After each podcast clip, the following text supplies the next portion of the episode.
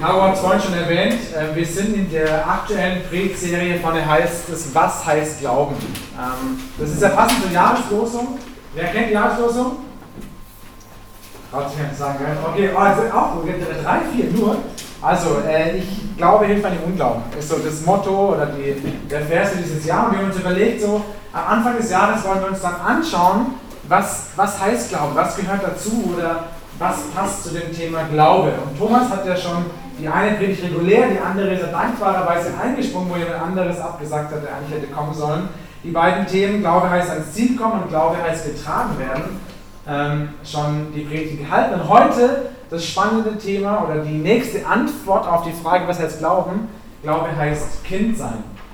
Und ich finde das Thema äh, ist ein Thema, wo eine Vorbemerkung wichtig ist. Ich mache nicht viele Vorbemerkungen von der Predigt, aber heute war mir es auch sehr wichtig. Ich glaube, wenn man sich gerade mit dem Thema Kindsein beschäftigt oder eine Predigt darüber hört, dann hängt ganz viel davon, wie man die Predigt jetzt versteht, davon ab, wie du selber dein Kindsein verstehst. Also ganz, ganz dein ganzes Leben. Manche von uns haben vielleicht, ähm, wenn sie an ihre Kindheit denken, ganz schlimme Erinnerungen. Oder haben Dinge erlebt, wo sie sagen, boah, Kindsein, weg damit. Ich bin froh, dass ich das Kapitel irgendwie zudecken konnte. Oder manche als Kind haben vielleicht mit den Eltern ähm, ganz schlechte Beziehungen oder haben keine Eltern mehr oder wissen nicht, was Kind für sie bedeutet. Also es gibt so viele Themen, die bei uns aus normalen Leben reinschwappen und die so eine Predigt ähm, mit, mit berühren. Und ich will uns, die uns das betrifft, ermutigen, dass wir versuchen, uns darauf einzulassen, was, was Gott zu sagen hat oder wie sich Gott so das Beispiel mit Kindsein und Glaube was Gott sich dabei denkt. Und dass wir nicht die Predigt mit so einem getrübten Ohr oder Blick irgendwie zuhören, sondern sagen, Gott, du darfst reden, auch zu einem Thema, was vielleicht mich einfach, wenn ich Kind und Kindschaft schon höre, herausfordert oder ich am liebsten die Rolle zumachen würde. Soweit die Vorbemerkung. Ähm, ich würde noch ein kurzes Gebet sprechen und dann euch in den Text hineinnehmen. Und Jesus, ich danke dir von Herzen, dass du so viel Gutes mit Kindsein verbindest. Und ich möchte dich bitten, für uns jetzt zum Zuhören. Ähm, ja, dass wir uns da von dir ganz neu herausfordern lassen, auch Kind zu sein, aber auch entdecken dürfen, was es heißt, was du uns schenkst, wenn wir ähm, ja, uns als Kind Gottes auch verstehen dürfen. Danke, dass du uns hilfst, dein, dein Wort auch richtig zu verstehen. Amen. Ich habe eine Geschichte mitgebracht oder eine kleine Szene, wo ähm, Jesus Kind und Glauben miteinander verbindet. Das Setting oder die Szene ist die, dass die Jünger von Jesus mal wieder bei ihm waren und mal wieder darüber gestritten haben oder diesen Kampf hatten, wer ist denn der Tollste und der Größte und der, und der Beste überhaupt von den Jüngern. Und sie fragen Jesus diese Frage und dann kommt Jesus mit einer, mit einer super spannenden Antwort. Ihr könnt hier vorne mitlesen. Zu derselben Stunde traten die Jünger zu Jesus und sprachen, wer ist nun der Größte im Himmelreich? Und er, Jesus, rief ein Kind zu sich, stellte es mitten unter sie und sprach, wahrlich, ich sage euch, wenn ihr nicht umkehrt und werdet wie die Kinder, so werdet ihr nicht ins Himmelreich kommen. Wer nun sich selbst erniedrigt und wird wie dieses Kind, der ist der Größte im Himmelreich. Also eine krasse Antwort. Die fragen sich, so, wer ist der Größte im Himmelreich? Oder für mich, ich verstehe die Frage auch so, wie, wie sieht der bestmöglichste Glaube aus? Wie, wie bin ich der idealste Christ? Wer hat wer, wer es wirklich verstanden? Und dann sagt Jesus ein Kind und sagt, guck dir das Kind an, so wirst du werden. Dann hast du es irgendwie geschafft. Also Jesus nimmt ein Kind als ein Vorbild im Glauben. Ich finde es, find es sehr spannend und habe mir so überlegt, was für Eigenschaften und hier ähm, ging es sich weiter. Er erklärt nicht, welche Eigenschaften das Kind hat, aber er hatte offensichtlich ein Kind hingestellt. Jetzt schaut man sich das, stellt vor, wir sind Jünger. Wir sehen da so ein Kind, was da steht. In meiner Vorstellung so vielleicht drei bis fünf Jahre alt ungefähr. Äh, so in meiner Wahrnehmung, da steht so ein Kind. Und da sagt Jesus, so wie ein Kind sollt ihr sein als Christen. So soll ein Glaube aussehen. Lernt davon.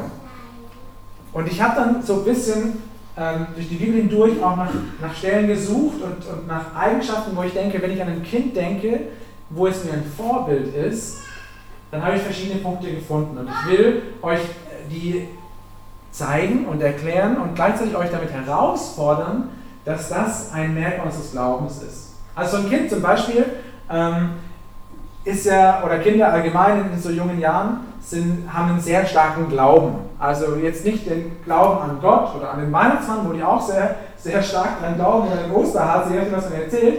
Aber andersrum gesagt, was ein, ein Kind, wenn es was glaubt, dann ist es von nichts davon abzubringen. Also wenn, wenn ein Kind irgendeine Wahrheit mitbekommen hat, also das heißt, dass jetzt ein Papa ein Kind sagt, so ist es. Und es, dann gibt es so dieses, diese Szene, ich erinnere mich noch gut auf dem Spielplatz, wo ein Kind irgendeine These aufstellt, dann kommt ein anderer und sagt, nein, es ist so, mein Papa hat es gesagt. Und dann, und das Kind kann mit felsenfester Überzeugung, es hat so einen starken Glauben, das, das wird nicht davon abrücken. Das andere Kind kann mit noch Antworten kommen. Und das Kind, der Glaube ist so stark bei Kindern, eigentlich voll das Geschenk, dass man sie eigentlich in frühen Jahren auch die richtigen ähm, Sachen mitgeben kann. Aber wenn sie was glauben, dann richtig krass konsequent, da ist, da ist kein Zweifel. So, die Eltern, was die können und das, was sie drauf haben, das finde ich ist so ein, so ein Merkmal, so ein kindliches, aber starkes Glaubensleben, was wir haben. Und ich habe ähm, eine Geschichte, ist mir da eingefallen von, von Abraham. Ähm, ich gehe davon aus, dass die meisten von uns die kennen. Ähm, und ich lese jetzt einfach mal vor. Ich habe ein paar Dinge unterstrichen ähm, und das ist das Setting, wo, wo Abraham ein Kind versprochen wird, obwohl er viel zu alt dafür ist. Und da heißt es in Römer 4, wird es nacherzählt, Gott hatte Abraham versprochen, deine Nachkommen werden wie die Sterne am Himmel sein. Unzählbar. Okay, das ist ein Geschenk. Oder das, du wirst viele Kinder haben. Und, obwohl alles hoffnungslos schien, gab Abraham die Hoffnung nicht auf, sondern glaubte diesen Worten, die Gott ihm gesagt hat. So wurde er zum Stammvater vieler Völker. Abraham war damals fast 100 Jahre alt und konnte keine Kinder mehr zeugen. Auch seine Frau Sarah war nach menschlichen Ermessen viel zu alt, um noch Kinder zu bekommen. Doch, und jetzt kommt obwohl Abraham sich dessen bewusst war, also im Kopf hat er gecheckt, eigentlich kann ich keine Kinder kriegen, wurde er in seinem Glauben nicht erschüttert. Er zweifelte nicht, sondern vertraute Gottes Zusage. Ja, sein Glaube wurde noch stärker. Er gab Gott die Ehre. Fest davon überzeugt, dass Gott sein Versprechen erfüllen würde. Deshalb fand er Gottes Anerkennung. Und dass er durch seinen Glauben vor Gott bestehen konnte, ist nicht nur seinetwegen aufgeschrieben, hier wird spannend, sondern auch für uns. Auch wir sollen Gottes Anerkennung finden, denn wir vertrauen ihm, der unseren Herrn Jesus Christus von den Toten auferweckt hat. Das ist für mich ein Glaube, der wirklich Hand und Fuß hat. Das ist ein kindlicher Glaube. Abraham hat so an Gott geglaubt, er hat so einen starken Glauben, dass Gott kommen kann und sagt, Abraham, du bist zwar uralt, eigentlich kannst du keine Kinder mehr kriegen, aber ich verheiße dir ein Kind. Und er sagte, alles klar, ist okay. Bin ich bereit dafür. Also meine Frau ist viel zu alt, ich bin zu alt, das klappt eigentlich nicht, aber wenn du es sagst, mein Glaube ist so stark, das, das glaube ich. Das ist für mich, das ist so ein kindlicher Glaube, finde ich, der da drin steckt. Und, und die Herausforderung, die Paulus uns auch hier stellt, finde ich so spannend hier unten, äh, dass es auch für uns aufgeschrieben ist und auch wir sollen eben diese, diese, diesen Glauben haben. Als Beispiel sagt er, wir, wir wissen doch, dass Gott Jesus von Toten auferweckt hat. Also wir kennen doch die Kraft von Gott. Ähm, also warum sollen wir Dinge irgendwie anzweifeln? Das ist so, so eine Eigenschaft, die, die mir bei Kindern in, in, in sofort einkommt, dass so ein starker Glaube da ist, der uns herausfordert, dass auch wir so einen starken Glauben haben. Eine zweite Sache, die bei Kindern auch sehr stark ausgeprägt ist, ist ein ganz großes Vertrauen. Geht in die ähnliche Richtung wie das starke Glaube, aber das Vertrauen, was ein Kind hat, ist auch ungebrochen. Also, das könnte auf einem 10 Meter Turm stehen und du stehst und sagst, spring, ich fang nicht, das würde springen. Sofort. Das würde nicht darüber zweifeln und nachdenken, das würde wissen, mein Vater fängt mich. Oder es würde zumindest darauf vertrauen, dass es mich fängt. Weil 10 Meter würde ich nicht rufen, aber so, so bei, bei so einem Klavier würde ich sagen, Henry Spring, der würde ohne Zweifel loshüpfen. Warum? Weil das Vertrauen da ist. Klar, natürlich bei einer gesunden Eltern-Kind-Beziehung. Wenn es gestört wurde relativ früh, springt auch ein Kind nicht. Das ist natürlich klar. Aber wir reden jetzt von dem Idealwunschzustand, den auch Gott sich vorstellt, wenn er hier jetzt ein Kind hinstellt, sagt, lernt von dem Kind dann stelle ich mir ein Kind vor, was so ein tiefes, echtes Vertrauen hat. Und es wird auch hier von, von David auch wieder einer, der so ein Vertrauen hatte. Ihr merkt, ich will auch mal Leute reinbringen. Da schreibt er, da er den Schutz des Höchsten wohnt, der kann bei ihm, dem Allmächtigen, Ruhe finden. Auch ich sage zum Herrn, du schenkst mir Zuflucht wie eine sichere Burg. Mein Gott, dir gehört mein ganzes Vertrauen. Und ich finde, es ist gerade dann schwierig, wenn es nicht so gut läuft. Ich habe morgen in Wies noch schon gepredigt und da war das Thema Dankbarkeit auch in Leid. oh, das ist so ein schwieriges Thema. Und ich finde, dass, dass es hier ein bisschen auch mit rauskommt, dieses echte, tiefe Vertrauen, wo hier drin steckt, wo, wo man weiß, dass der Schutz des, des Größten da ist und wie diese Zuflucht in der sicheren Burg, die brauchst du auch dann, wenn es mal schwierig wird und nicht außenrum. Aber die Menschen, die sagen, ich vertraue diesem Gott, wie so ein Kind so ein Vertrauen gegen Eltern lieber hat, da sagt Jesus, das ist, das ist ein vorbildliches Vertrauen. Lebt so ein Vertrauen. Oder ein drittes, finde ich auch cool bei Kindern, dass sie so ehrlich nachfragen. Ich gehörte zu den Kindern und hoffe, dass mein Sohn nicht so wird, der immer die Eltern äh, mit tausenden von Fragen gelöchert hat. Wirklich alles. Also ich konnte stundenlang im Auto sitzen und ich konnte nie aufhören zu reden. Nein, ich bin Pastor geworden, also reden liegt mir im Blut. Aber ich habe meine Eltern so genervt mit allen Fragen. Warum ist der Himmel blau? Warum ist Wasser erst blau, dann durchsichtig? Wo kommen Kängurus her? Warum wollen die Einheimischen meine weißen Haare immer anfassen? Und ich habe alle Fragen gestellt, die mich irgendwie interessiert haben. Aber nicht einfach nur so, weil ich halt natürlich einerseits wusste und ich hatte das Vertrauen, die können es mir beantworten. Aber das andere war, ich wollte auch da, ich wollte auch lernen von ihnen. Ich wollte weiterkommen. Ich wollte nicht stehen bleiben in meinem Leben, sondern habe hab die Fragen, die ich hatte, auch gleich gestellt. So dieses Neugierde, dieses, dieses Nachbohren, dieses Nachhaken. Und es ist ein Merkmal, was wir Christen leben müssen. Es, es reicht nicht aus, beziehungsweise es wäre fatal, wenn wir sagen würden, so, okay, ich habe jetzt so einen Glaubensstand erreicht, reicht mir. Hey, nein, Glaubensleben heißt auch dranbleiben, Gott Fragen stellen, die Schritte gehen, mehr drin lesen, theologische Kurzbibelschulen besuchen oder noch tiefer gehende Vorträge hören, die dich weiterbringen. Zu den Bibelabenden kommen und über Offenbarungen sich austauschen. Also das ist für mich alles so Dinge, wo wir auch bei Gott nachfragen und sagen, bring mir mehr bei, lass mich mehr wissen, weil ich, ich, ich habe noch Fragen. Und es wird hier in Petrusbrief auch gesagt, wie ein neugeborenes Kind nach Milch schreit, so sollt ihr in Klammer, die ihr mit Gott lebt, ihr Christen nach der unverfälschten Lehre unseres Glaubens verlangen.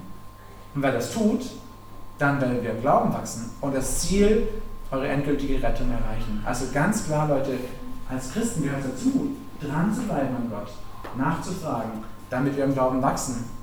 Und entscheidend ist auch, wenn wir nachhaken, dass wir alles prüfen, was da ist, das Gute aber behalten. Auch Fragen stellen und manchmal rausfinden, okay, das, was ich hier tun will, ist nicht gut. Aber das Gute kann ich behalten. Also ich mache uns da Mut, wie Kinder das ganz natürlicherweise machen, dass wir da dranbleiben und nachfragen. Und ein letztes, was mich bei einem Kind auch sehr beeindruckt, ist so eine ganz krasse Geborgenheit. Psalm 4, Vers 9, ich will mich in Frieden hinlegen und schlafen, denn du allein, Herr, gibst mir Geborgenheit. Geborgenheit ist ja schon so eine, so eine spannende Sache.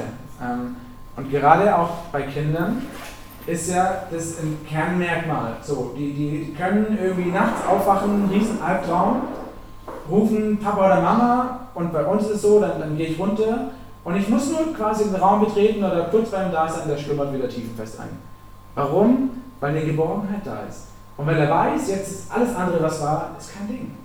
So dieses, ich, ich kann mich fallen lassen oder ich, ich kann da zu Hause sein. Oder, oder Kinder, die natürlich wollen die die Welt entdecken und ziehen los, aber bevor sie in das letzte Getümmel reinstürzen, nochmal kurz gucken, ob auch wirklich alles klar ist, ob ich im Notfall die Geborgenheit der Eltern, ob die wirklich da ist. Und dann können die aufblühen, aber tiefe Geborgenheit. Und das sind solche Merkmale, und man könnte noch viel mehr wahrscheinlich aufzählen, aber wenn Jesus sagt, guckt euch ein Kind an und werdet wie ein Kind, dann sind das solche Punkte, wo ich sage, das ist Glaubensleben.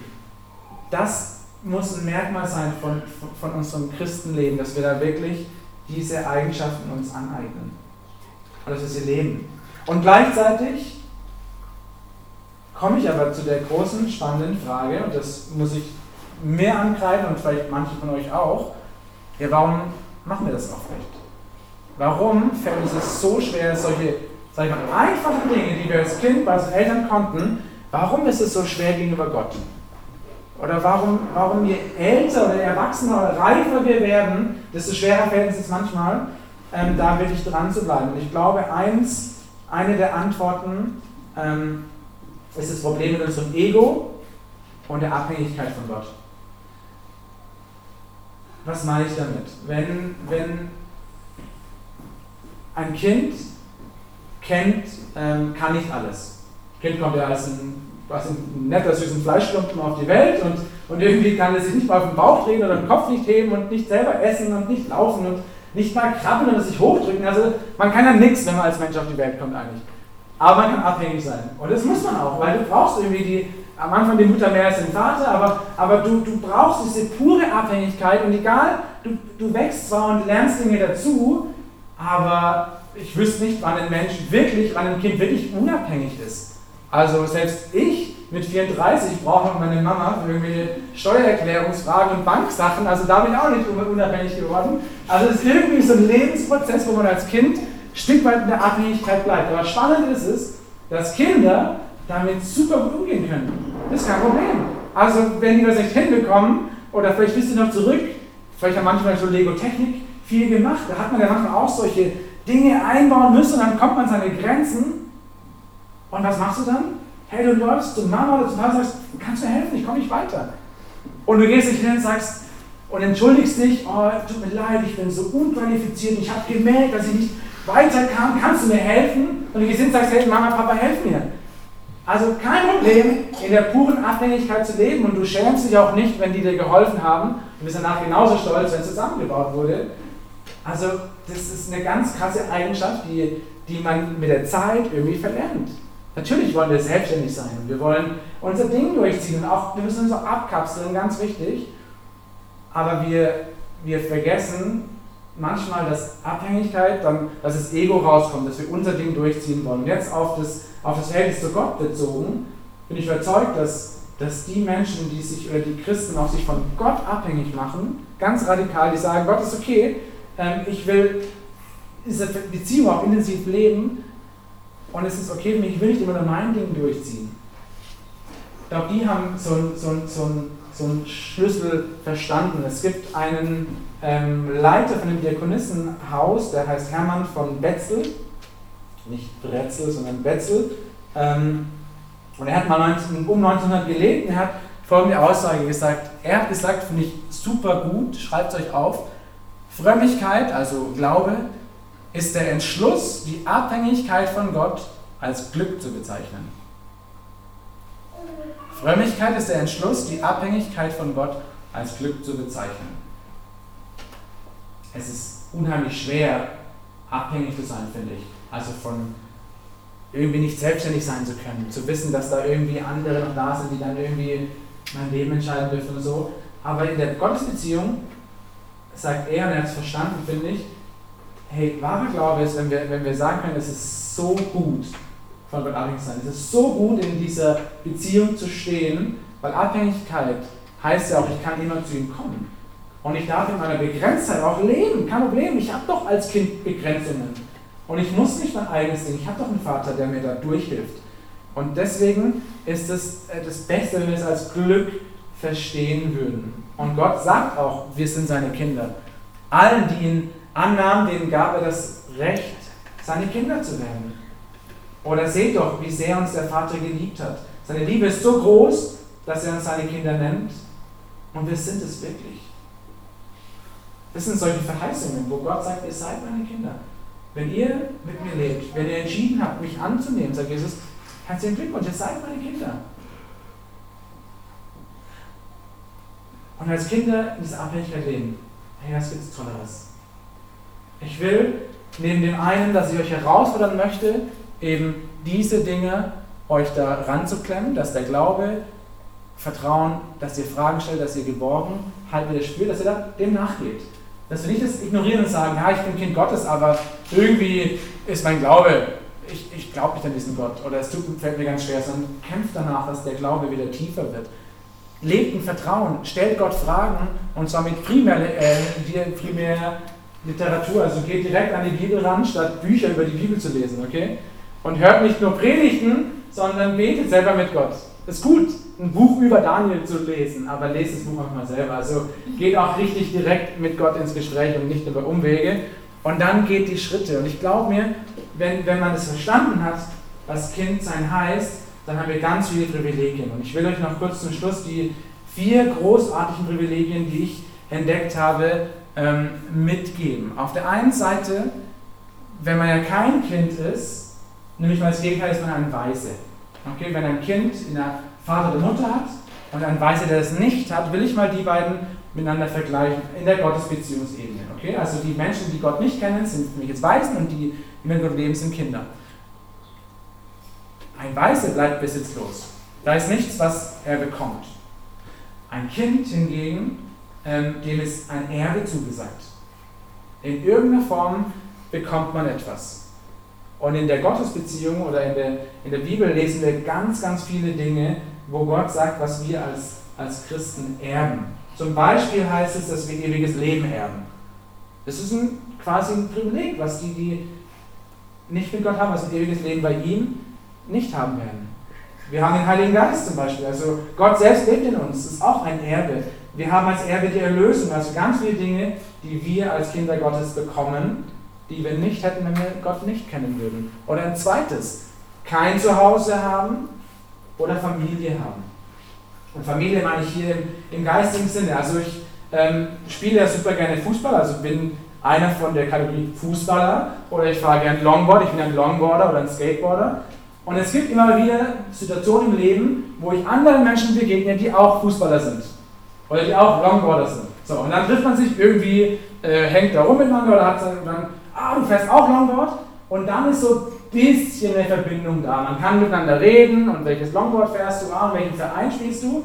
Aber das mehr ist auch nicht. Kennt ihr das, wenn ihr irgendwo ganz unerwartet aber Christen begegnet? So, ihr habt nicht gedacht, dass irgendwie vielleicht euer Arbeitskollege ein Christ ist da ist auf einen Schlag eine Verbindung da, die ist so viel stärker als zum, wie es zu einem, jemand, der aus dem Kleinsichtertürverein ist und du bist dort auch. Okay, also wisst ihr, was ich meine? Es war für mich so beeindruckend. Ich war vor Jahren in Offenburg auf einer Konferenz und da waren Christen aus aller Welt.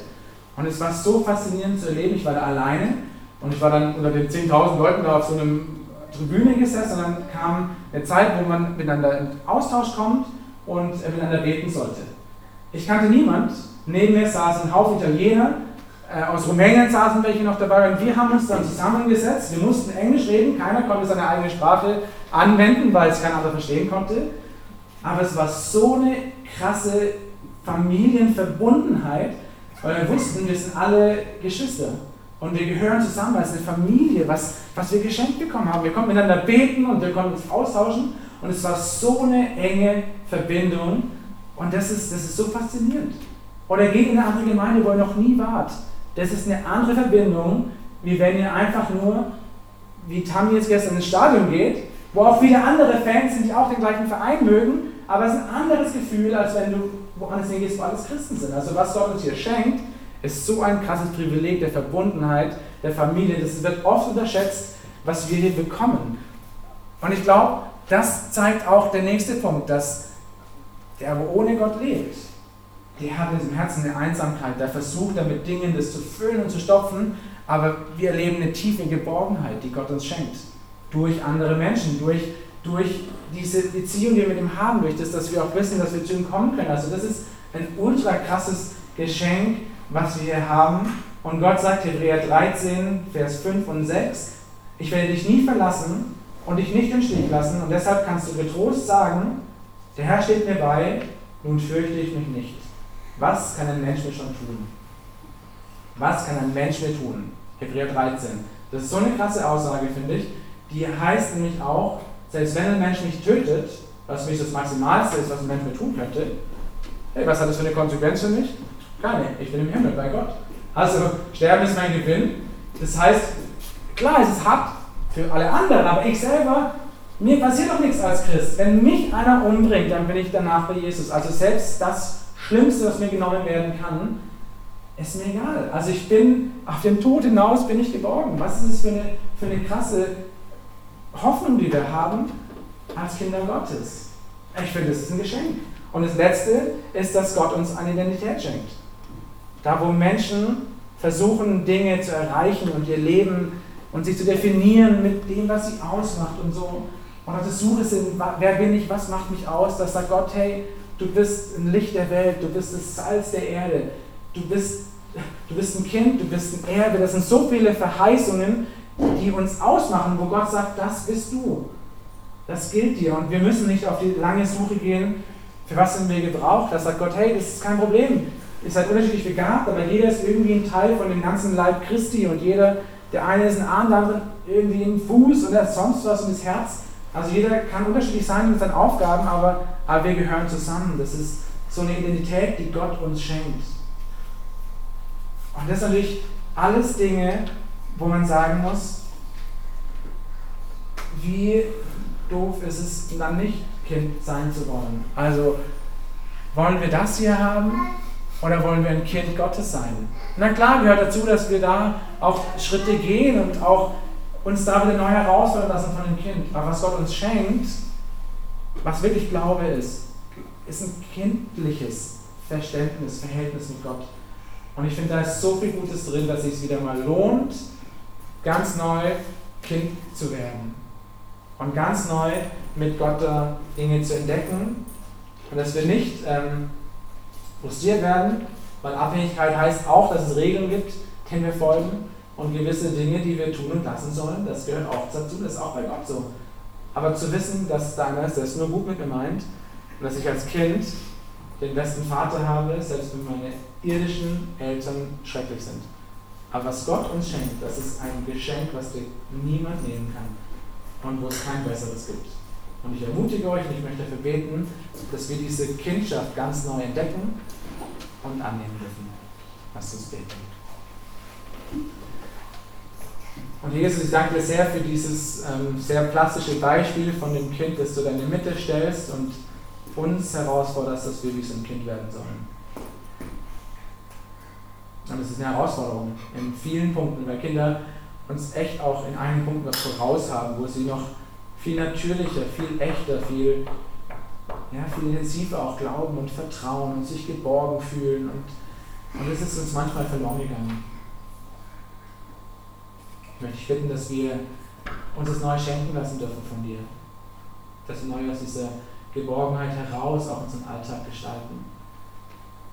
Und ich danke dir für die ganzen Geschenke, die du uns gibst, weil wir deine Kinder sind. Und ich wünsche mir, dass dass die von uns, denen es sehr schwer fällt, das auch anzunehmen. Oder die von uns, die vielleicht noch gar nicht so richtig entschieden haben, ob sie wieder leben wollen oder nicht. Herr, schenkt, dass wir diese Kindschaft annehmen. Du hast versprochen, all denen, die an dich glauben, dass wir das Recht geben, Kind Gottes zu sein. Und dann freue ich mich darauf, dass wir als Kinder Gottes einmal bei dir sein dürfen, gemeinsam auf Ewigkeit feiern dürfen, uns freuen dürfen, in dieser Abhängigkeit leben zu dürfen weil es wirklich das größte Glück ist, was uns auf dieser Erde passieren kann.